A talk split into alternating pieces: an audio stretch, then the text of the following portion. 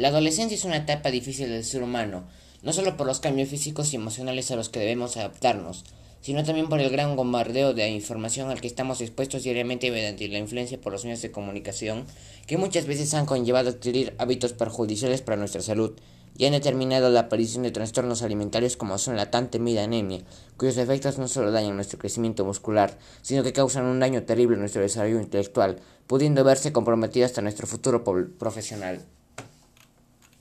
La publicidad ejerce una enorme influencia sobre los adolescentes, condicionando muchas veces nuestros hábitos de consumo y nuestras decisiones de compras. Según estudios realizados en México, se encontró que los niños y adolescentes hoy en día pasan muchas horas frente a la televisión y en consecuencia su exposición a esta influencia es muy alta y ha condicionado un alto consumo de comida altamente energética, bebidas muy azucaradas de manera constante y consciente.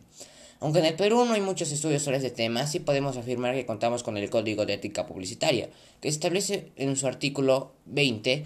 que la publicidad deberá tener en cuenta el nivel de conocimiento, madurez, motivaciones e intereses de la población a la cual se dirige. Por tanto, no debe aprovecharse de la, inexperiencia de los adolescentes, el sobrepeso, la obesidad, la anorexia, la bulimia y este enemigo silencioso es tan peligroso como es la anemia son los problemas nutricionales que se han incrementado tremendamente en niños y adolescentes en nuestro país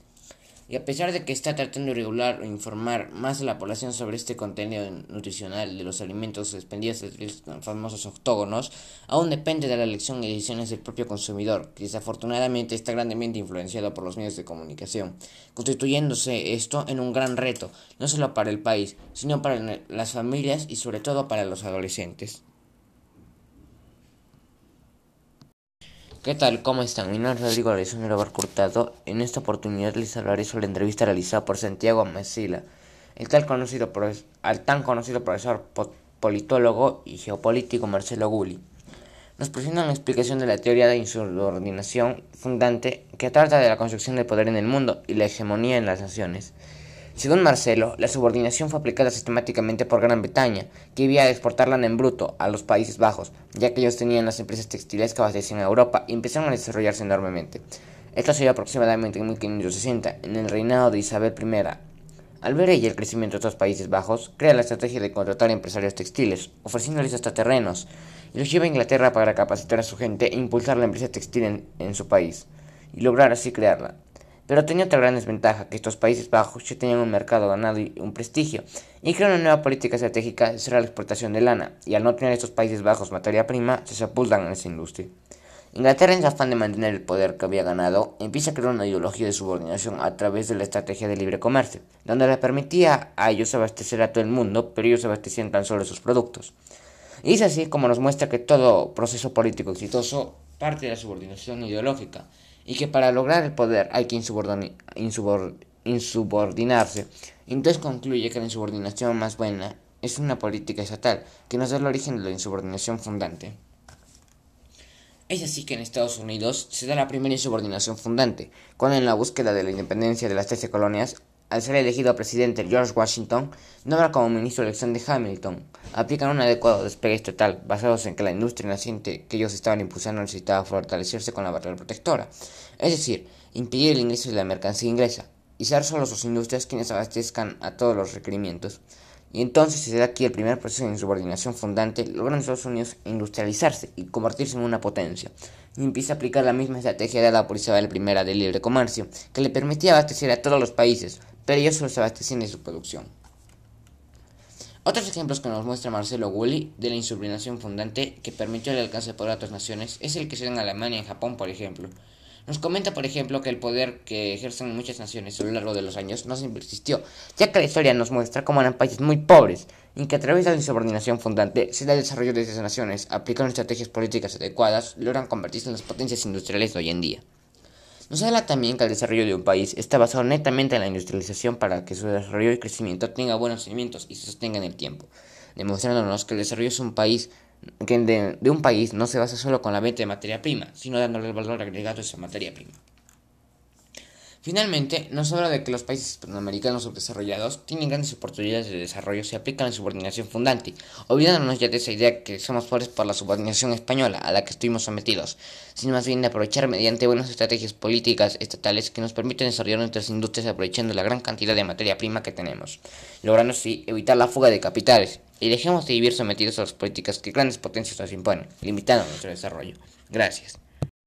¿Qué tal? ¿Cómo están? Mi nombre es Rodrigo Alessandro Barcurtado. En esta oportunidad les hablaré sobre la entrevista realizada por Santiago Mesila, el tal conocido al tan conocido profesor politólogo y geopolítico Marcelo Gulli.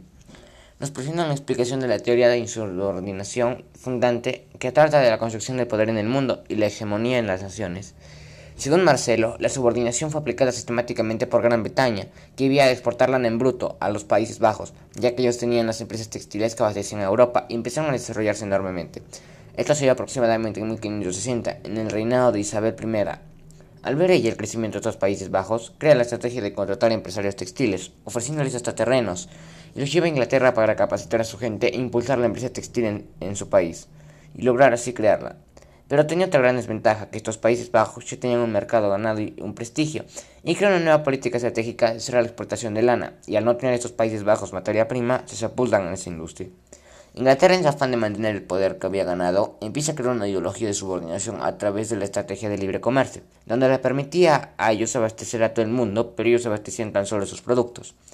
Y es así como nos muestra que todo proceso político exitoso parte de la subordinación ideológica, y que para lograr el poder hay que insubordinarse. Entonces concluye que la insubordinación más buena es una política estatal que nos da el origen de la insubordinación fundante. Es así que en Estados Unidos se da la primera insubordinación fundante, cuando en la búsqueda de la independencia de las 13 colonias al ser elegido presidente George Washington, nombra como ministro Alexander Hamilton. Aplican un adecuado despegue estatal, basados en que la industria naciente que ellos estaban impulsando necesitaba fortalecerse con la barrera protectora, es decir, impedir el ingreso de la mercancía inglesa, y ser solo sus industrias quienes abastezcan a todos los requerimientos. Y entonces se da aquí el primer proceso de insubordinación fundante, logran Estados Unidos industrializarse y convertirse en una potencia, y empieza a aplicar la misma estrategia dada por Isabel I del libre comercio, que le permitía abastecer a todos los países, pero ellos solo se de su producción. Otros ejemplos que nos muestra Marcelo Gulli de la insubordinación fundante que permitió el alcance de poder otras naciones es el que se da en Alemania y en Japón, por ejemplo. Nos comenta, por ejemplo, que el poder que ejercen muchas naciones a lo largo de los años no siempre existió, ya que la historia nos muestra cómo eran países muy pobres y que a través de la insubordinación fundante se da el desarrollo de esas naciones, aplicando estrategias políticas adecuadas, logran convertirse en las potencias industriales de hoy en día. Nos habla también que el desarrollo de un país está basado netamente en la industrialización para que su desarrollo y crecimiento tenga buenos cimientos y se sostenga en el tiempo, demostrándonos que el desarrollo es un país que de, de un país no se basa solo con la venta de materia prima, sino dándole el valor agregado a esa materia prima. Finalmente, nos habla de que los países hispanoamericanos subdesarrollados tienen grandes oportunidades de desarrollo si aplican la subordinación fundante, olvidándonos ya de esa idea que somos pobres por la subordinación española a la que estuvimos sometidos, sino más bien de aprovechar mediante buenas estrategias políticas estatales que nos permiten desarrollar nuestras industrias aprovechando la gran cantidad de materia prima que tenemos, logrando así evitar la fuga de capitales, y dejemos de vivir sometidos a las políticas que grandes potencias nos imponen, limitando nuestro desarrollo. Gracias.